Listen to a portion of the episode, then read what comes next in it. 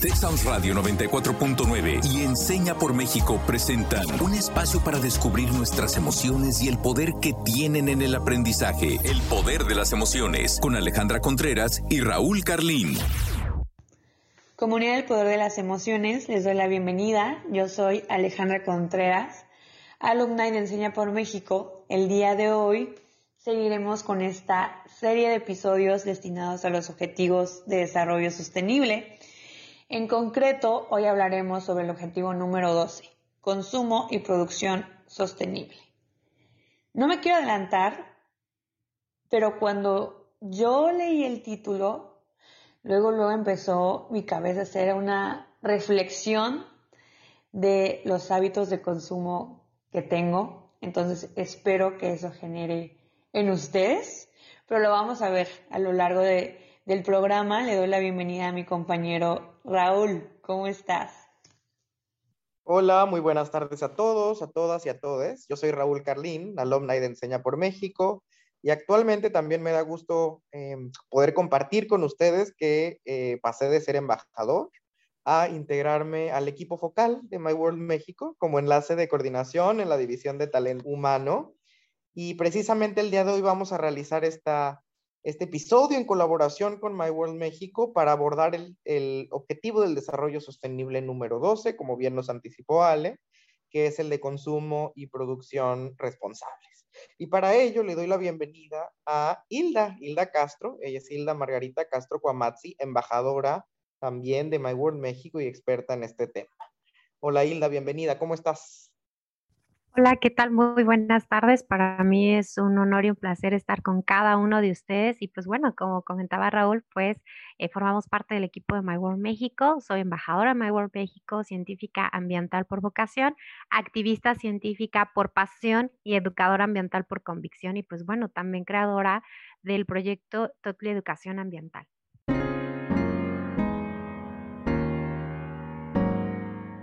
Pues me encantaría saber un poco de su opinión y cuéntenme, ¿ustedes creen que actualmente en el mundo producimos y consumimos de manera sostenible? Cuéntenme, ¿por qué sí o por qué no? Yo considero que no, ya que explotamos nuestros recursos. También creamos productos de manera masiva. Siempre hay nuevos productos que al final le cambian uno o dos ingredientes o cuestiones o actualizaciones, pero terminan siendo lo mismo, que pues en muchas ocasiones ya no se diseñan con el objetivo de cubrir alguna necesidad, solamente para generar un mayor número de ventas, ahí muy bien el área de marketing, y mantener un estilo de vida que ya no es viable. Y bueno, creo que nunca fue viable ni ideal vivir en el consumismo, pero creo que en algún punto nosotros nos creímos esta historia, ¿no? Que lo podíamos mantener. Pero es algo que debe de parar sí o sí si nos ponemos a pensar en las futuras generaciones y también en la nuestra, si, si en verdad queremos seguir sosteniendo una buena calidad de vida. Creo que es algo que vale la pena analizarlo. Otro punto que me parece muy interesante es la desigualdad que enmarca este tema. Hay personas que en ocasiones usan los recursos que tienen de manera irresponsable. Por ejemplo, tiran comida, ¿no? Hacen su súper y llenan todo el refri y al final no se comen todo y se termina desperdiciando la mitad o más de la mitad. O también, por ejemplo, que cambian de guardarropa cada temporada aun cuando esté en buenas condiciones. Y pues sabemos que la industria es oferta y, demanda. Si nosotros seguimos comprando, pues van a seguir produciendo. Entonces ahí hay una cuestión de corresponsabilidad muy importante. Pero también tenemos el otro lado de la moneda, por así decirlo, eh, las personas que tienen pocos recursos o que deciden vivir con pocos recursos, pero los usan de manera eficiente.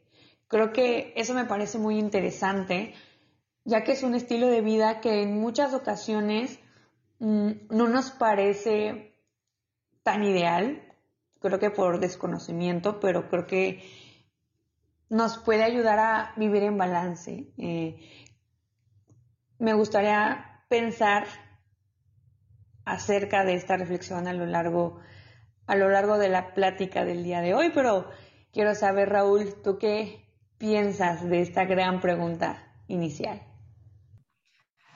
Qué interesante pregunta. La verdad es que yo coincido con Ale.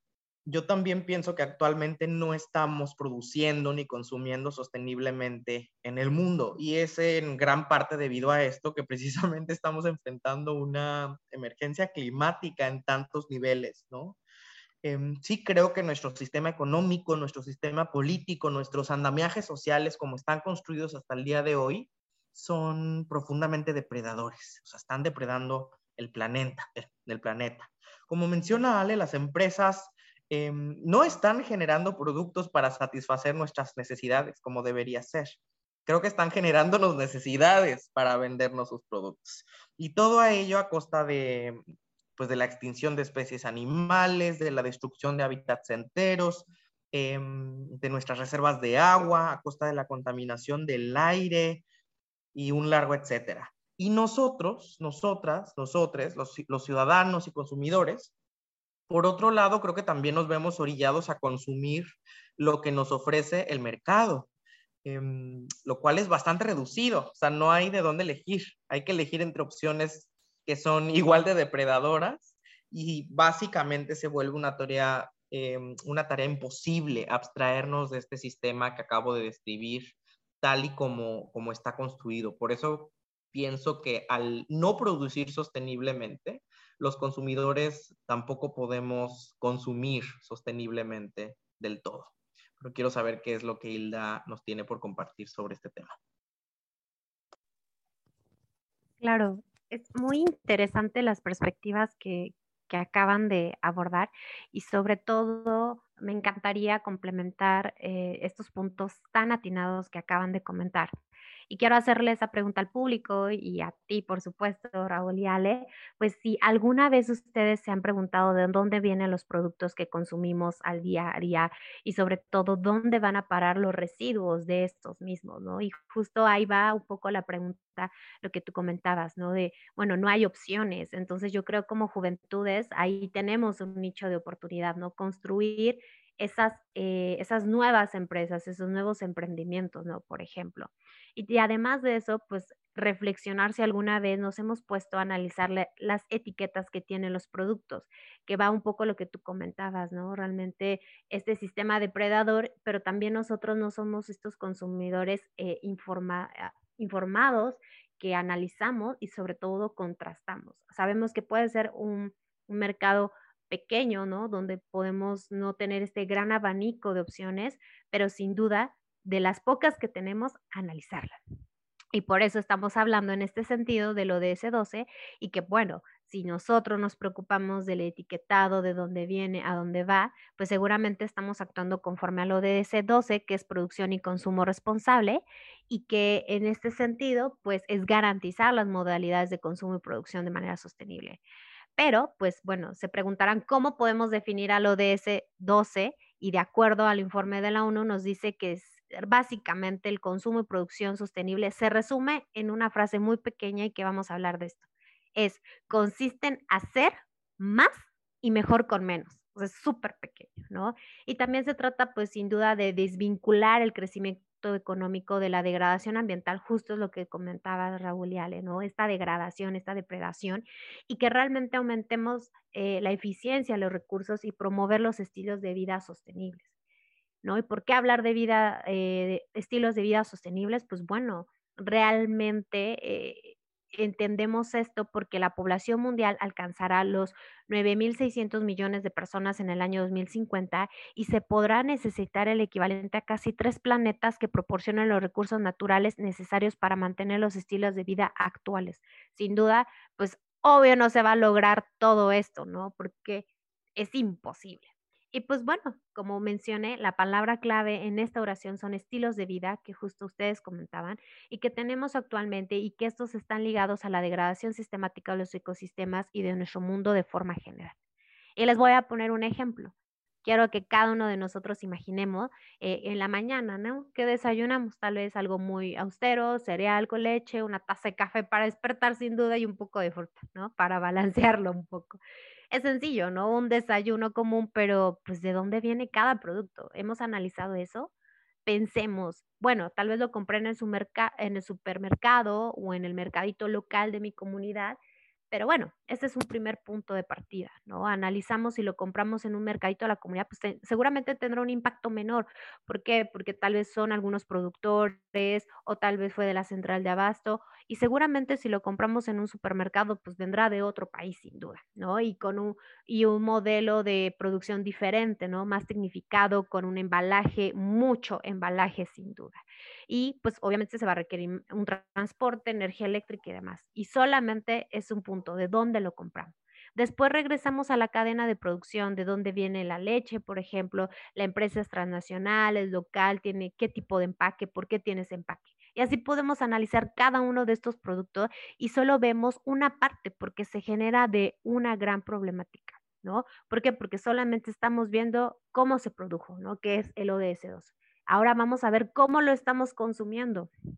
En este sentido, eh, hablamos del el consumo. Separamos, por ejemplo, nuestros residuos, tomamos la leche, pues viene en tetrapack o viene en bolsa, viene en, vidrio, que eso era hace muchos años, ¿no?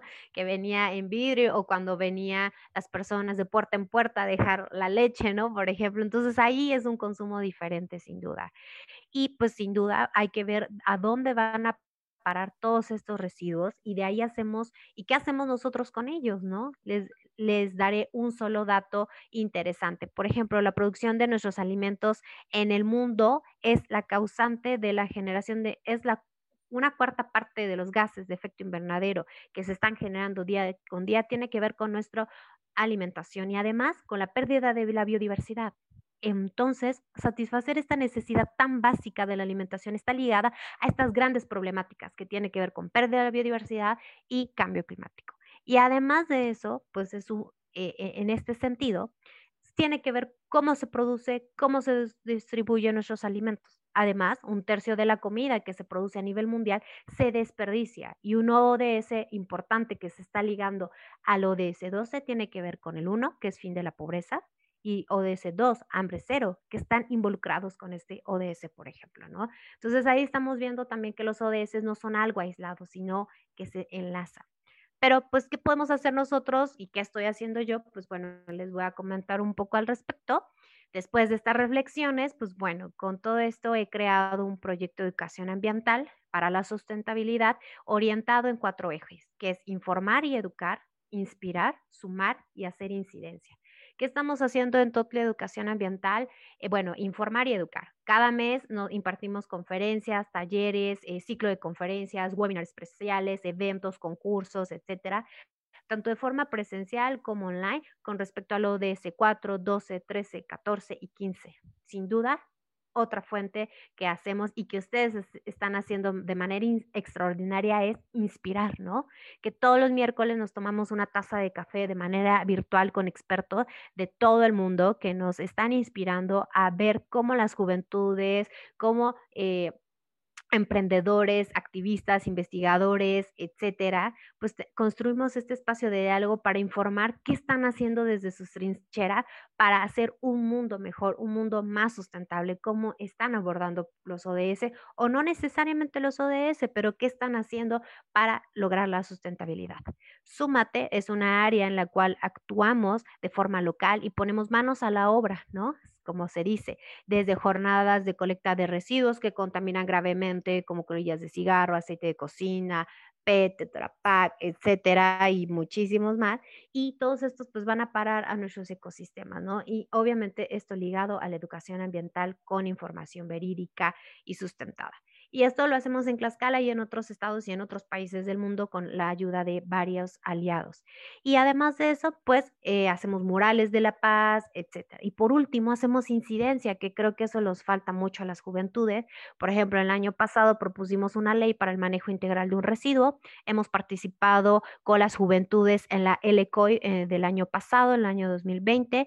Hemos realizado mesas de diálogo con respecto al cambio climático en el estado de Tlaxcala. Se ha participado junto con más organizaciones sociedad civil en el reporte alterno de México que se presentó este año en el Foro Político de Alto Nivel para el Desarrollo Sostenible que convocó My World México, entre otras cosas. Entonces, pues eso es lo que estamos haciendo y sobre todo pues quiero que dejemos estas preguntas detonadoras y de reflexión para que el público pueda echar lápiz y, analice un poco con respecto a este ODS y cómo actúa día a día con respecto a ello.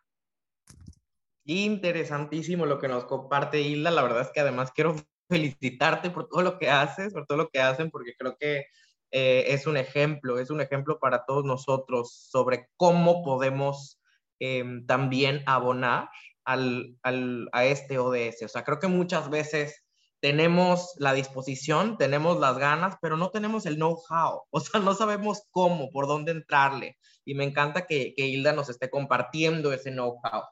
Y, también me encanta que comparta datos, o sea, creo que eh, algo que le hace falta a nuestra conversación pública son datos, o sea, estamos hablando siempre desde nuestros prejuicios, desde la polarización de nuestro debate público actual, pero em, es un oasis cuando, cuando hay gente que nos comparte información, cuando hay gente que nos comparte hechos. También para saber hasta dónde podemos eh, abonar a este ODS, cuáles son nuestros límites y creo que también para desbloquear algunos mitos. O sea, creo que hay una eh, narrativa de algún sector social que está empujando que la, responsabilidad, por ejemplo, de eh, consumir responsablemente está simplemente en los consumidores, en nuestras espaldas, en nuestros hombros, pero justamente por eso este ODS no solo habla de consumo, sino también de producción, Y pone un énfasis en la importancia de problematizar la manera en la que nuestro mercado y quienes lo habitan. Las industrias refresqueras, cerveceras eh, y muchas otras que Hilda ya también enunció, están produciendo irresponsablemente. Y a costa de nuestro planeta. Y, creo que así como ese, hay otros mitos que giran en torno a este, a este ODS que bien vale la pena desmitificar. Por eso les invito, Ale, Hilda y a todos y todas y todos en casa, a que vayamos a esta sección que se llama Desbloqueando mitos. La dinámica será la siguiente. Yo voy a mencionar algunos enunciados. Raúl nos contará desde su experiencia si considera que es un mito o realidad. E Hilda nos compartirá su opinión de si estamos en lo correcto o no. ¿Contaminamos menos si usamos las bolsas de papel que una bolsa de plástico? Yo voy a decir que este es el primer mito del programa, pero creo que ni siquiera me gustaría enfocarme en qué contamina menos si una bolsa de papel o una bolsa de plástico, porque es quizá un falso dilema, pero voy a también a dejar que Hilda nos conteste esto. Yo diría, pues ambas contaminan, o sea, ambas contaminan, contamina la bolsa de papel y contamina la bolsa de plástico. Entonces la pregunta creo que tiene que ser, ¿con qué dejamos de contaminar? ¿no? Eh, y creo que por ahí cada vez más también se está hablando de la importancia de sustituir a las bolsas de plástico, eh, de papel, etcétera, por bolsas de tela que no se tienen que ir a la basura. Pero también es algo que está eh, puesto en tela de juicio y sobre el debate público. Pero voy a contestar que esto es un mito y voy a dejar que Hilda nos conteste si es un mito o una realidad. Ok, pues realmente esto es súper interesante y, bueno, que me encantaría que en este momento podamos abordar y sobre todo que las personas eh, no estén polarizados, sino que justo lo que mencionábamos y por qué la educación ambiental para mí es una herramienta fundamental, es que seamos críticos. Y el ODS 12 nos propone ese, ser críticos. Entonces, en ese sentido, no quiero que vayamos en este sentido de decir, vamos a dejar de consumir uno, vamos a irnos al bando de las bolsas de plástico, no, o de las de papel o, o de tela, no, sino que seamos analíticos y que sobre todo tengamos este punto que es responsabilidad. Pues bueno, en este sentido, pues depende de varios puntos, sin duda. ¿Cuál es cuál? Como tú mencionabas, ¿no? Ambas contaminan. Y no solamente per se cuando los usamos o lo desechamos, el ODS que habla producción y consumo responsable. Entonces hay que hablar del ciclo de vida, o sea, desde la materia prima, su extracción, su elaboración, su uso y desecho, o sea, todo de manera integral, toda esta cadena. Entonces, pero en este sentido, la bolsa de papel no es la mejor opción porque muchas veces solo se usará una vez, ¿no? Recordemos cuando nos empaquetan la comida, pues se llena de grasa y pues se destruye. y se desecha sin poder eh, tener la opción de reciclarla y la bolsa de plástico pues puede tener la opción de la que la vamos a usar varias veces, pero de manera general depende de cuánto tiempo la reutilizamos, su destino final, de dónde salió la materia prima y el consumo de las mismas, o sea, la cantidad. El punto es esto y que muchas veces le hemos dicho, eh, el consumo que estamos haciendo es de una sola vez y lo desechamos.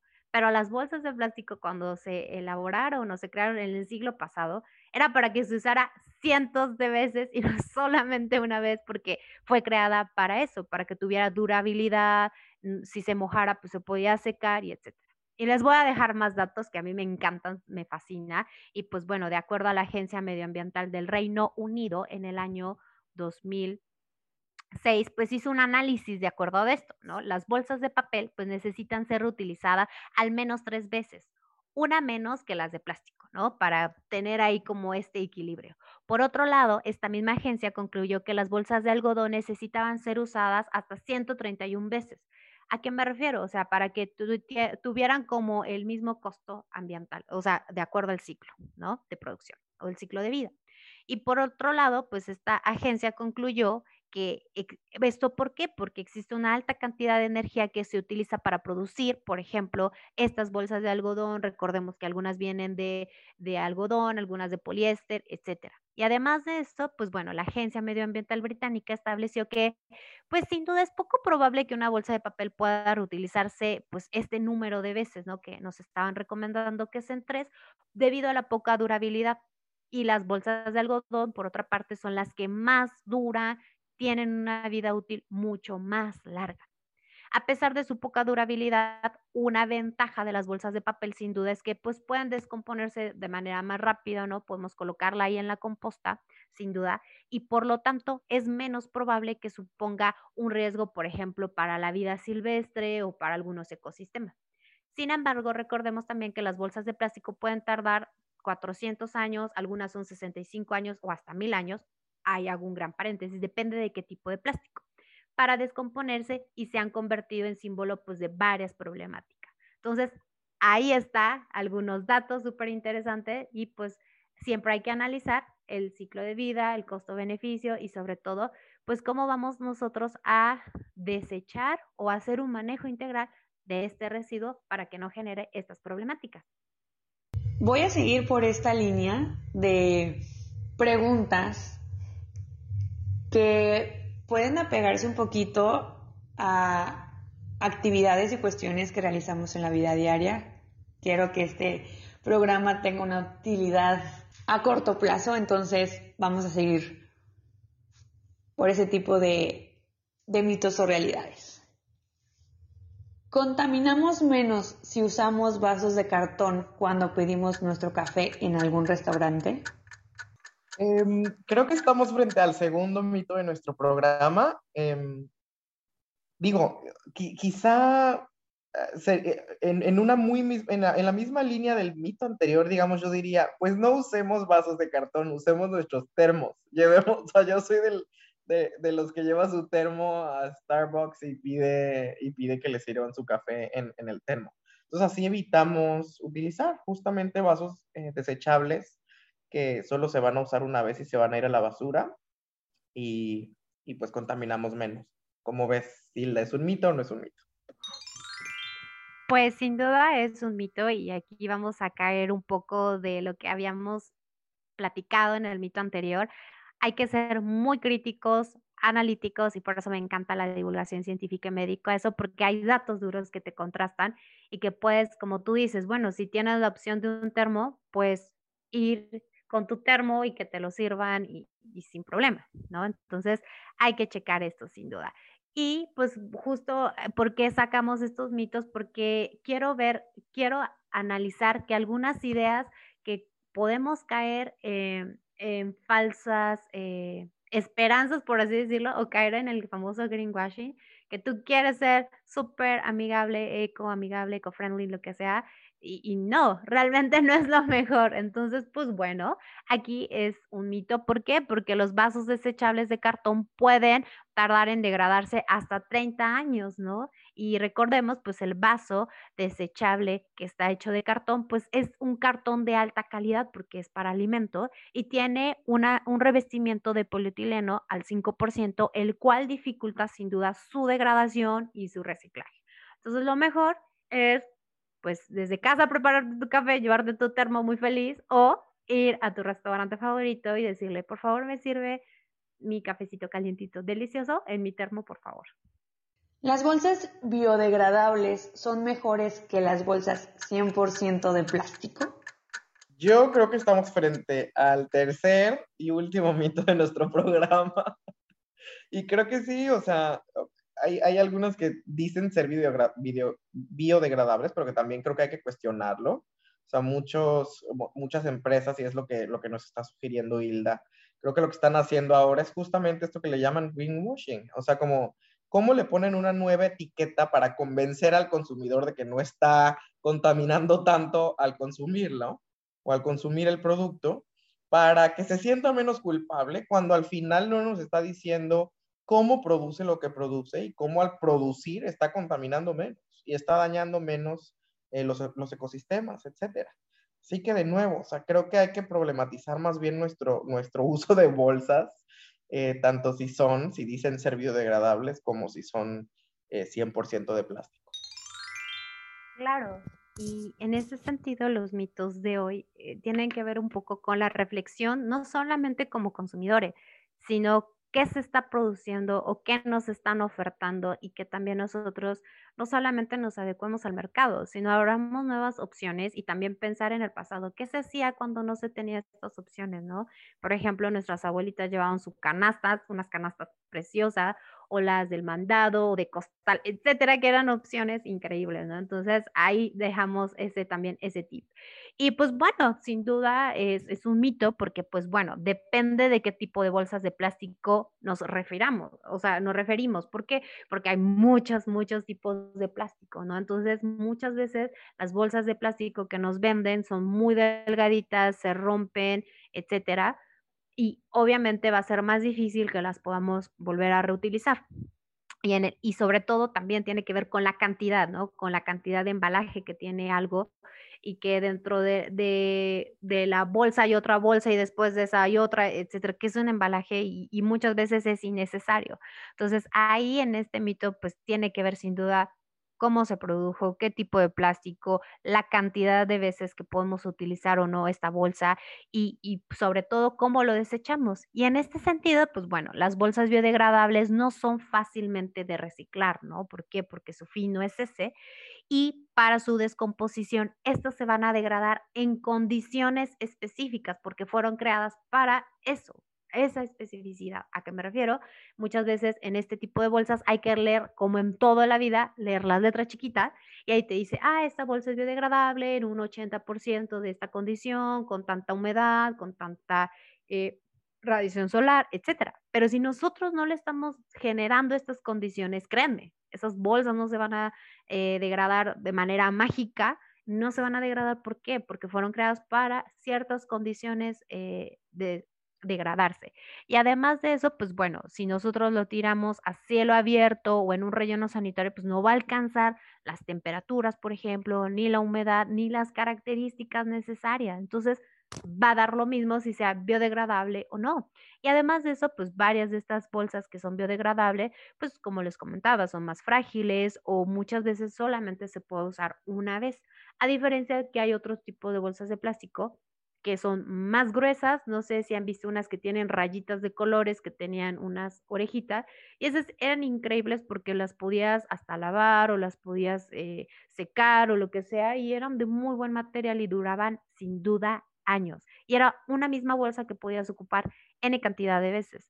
Y aquí dejo un gran paréntesis, no estoy promoviendo o no estamos promoviendo que usemos las bolsas de plástico o las de tela o las de papel.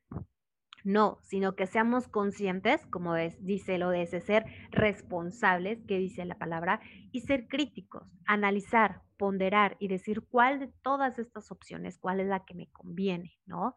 Y en este sentido, pues bueno, las bolsas de plástico pues se pueden durar años, sin duda, o las de tela igual, o los vasos, pero tiene que ver con eso. Y también otro punto que quiero abordar, ya para terminar, muchas veces tenemos eh, este punto de, no sé, los popotes, que si son buenos o malos o etcétera. Por ejemplo, yo siempre, mis amigos me conocerán, llevo eh, a todos lados eh, mis popotes que son de de acero inoxidable y que me regalaron y otros los compré, ¿no? Puede ser una práctica interesante que podemos ir viendo poco a poco y eso nos puede ir facilitando un poco ver cómo es nuestro consumo, cómo es el consumo de las otras personas y, y con una estrategia o con una acción muy pequeñita, como vimos, bolsa, bolsa de papel, de plástico de tela o bolsa biodegradable o bolsa normal de plástico o termo o un vaso de cartón.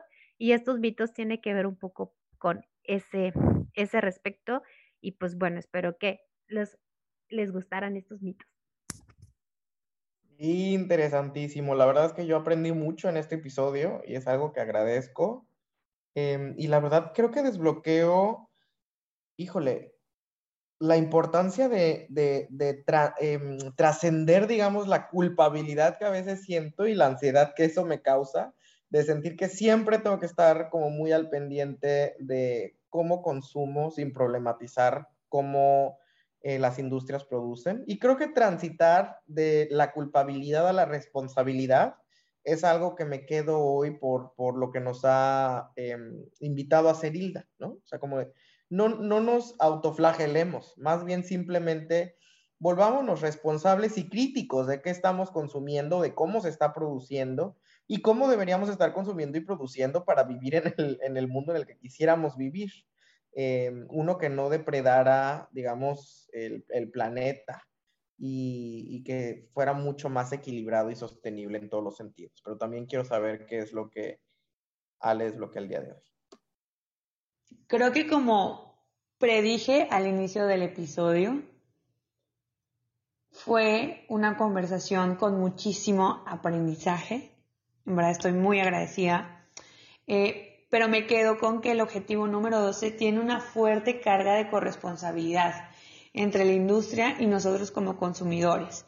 Debemos de hacer un análisis crítico sobre lo que consideramos una necesidad y pensar que no es tan indispensable en nuestro día a día. Creo que nos daremos cuenta que podemos vivir con menos de mejor manera. Me quedo con eso, pero también quiero saber Hilda, ¿tú con qué te quedas el día de hoy? Súper. Pues yo creo que todo lo que desbloqueamos hoy tiene que ver con, como menciona Raúl, o sea, entender que no solamente es responsabilidad de un sector, es corresponsabilidad de, de todos y justo eso es lo increíble de, de la agenda 2030, en específico los Objetivos de Desarrollo Sostenible, y que el que parte de manera transversal u horizontal, si lo queremos ver, es el objetivo número 17, que tiene que ver con las alianzas. Y que al final de cuentas no podemos lograr estos objetivos si no trabajamos de manera colaborativa cada uno de nosotros desde nuestras trincheras, porque si no existen consumidores más críticos, analíticos y propositivos, Puede ser que existan eh, legislaciones que no estén garantizando nuestro derecho a un ambiente sano.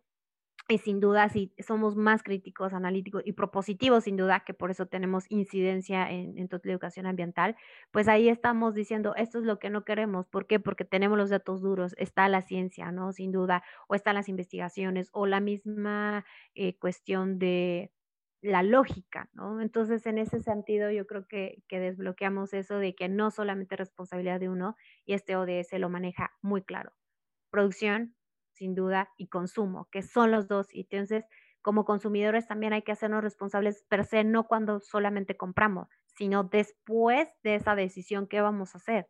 Y no solamente eso, sino decir, el Estado está garantizándome que yo pueda hacer un buen manejo de estos residuos y que forma parte también la responsabilidad de la empresa, ¿no? Porque me está dando opciones que no son las mejores y que son las únicas en el mercado. Entonces hay que transitar a la famosa economía circular y también a la nueva, que es la economía de la dona, ¿no? Entonces, y hay otros eh, más ejemplos, pero yo creo que eso desbloqueamos, sin duda, que es responsabilidad de todos. Y eso sí, responsabilidades diferidas, porque no va a ser la misma responsabilidad del Estado de la sociedad civil, de los ciudadanos, de las empresas, pero todos formamos parte de la problemática y de la solución.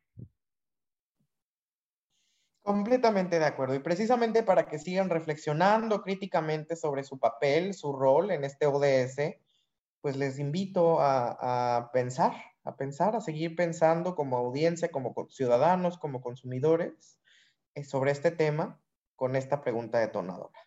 ¿Qué harás a partir de hoy para consumir y exigir que las empresas produzcan responsablemente? Y nuestra frase del día de hoy de Benjamin Pratt. Vivimos en una sociedad que en su mayor parte está moral y espiritualmente en bancarrota. Nuestra cultura es una cultura de consumismo. ¿Cuán sostenible es eso? ¿Cuán sostenible es eso? Pregunta Benjamin Pratt.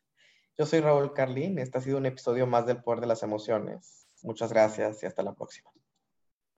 Pues para mí fue un placer y un honor estar con cada uno de ustedes. Sin duda en este programa hubo muchísimas preguntas que nos encantaría que analizaran, reflexionaran y sobre todo actuaran. Y yo soy Alejandra Contreras. Gracias por escucharnos. Texas Radio 94.9 FM y Enseña por México presentaron El Poder de las Emociones. Te esperamos en nuestra próxima emisión, el próximo miércoles en punto de las 4 de la tarde.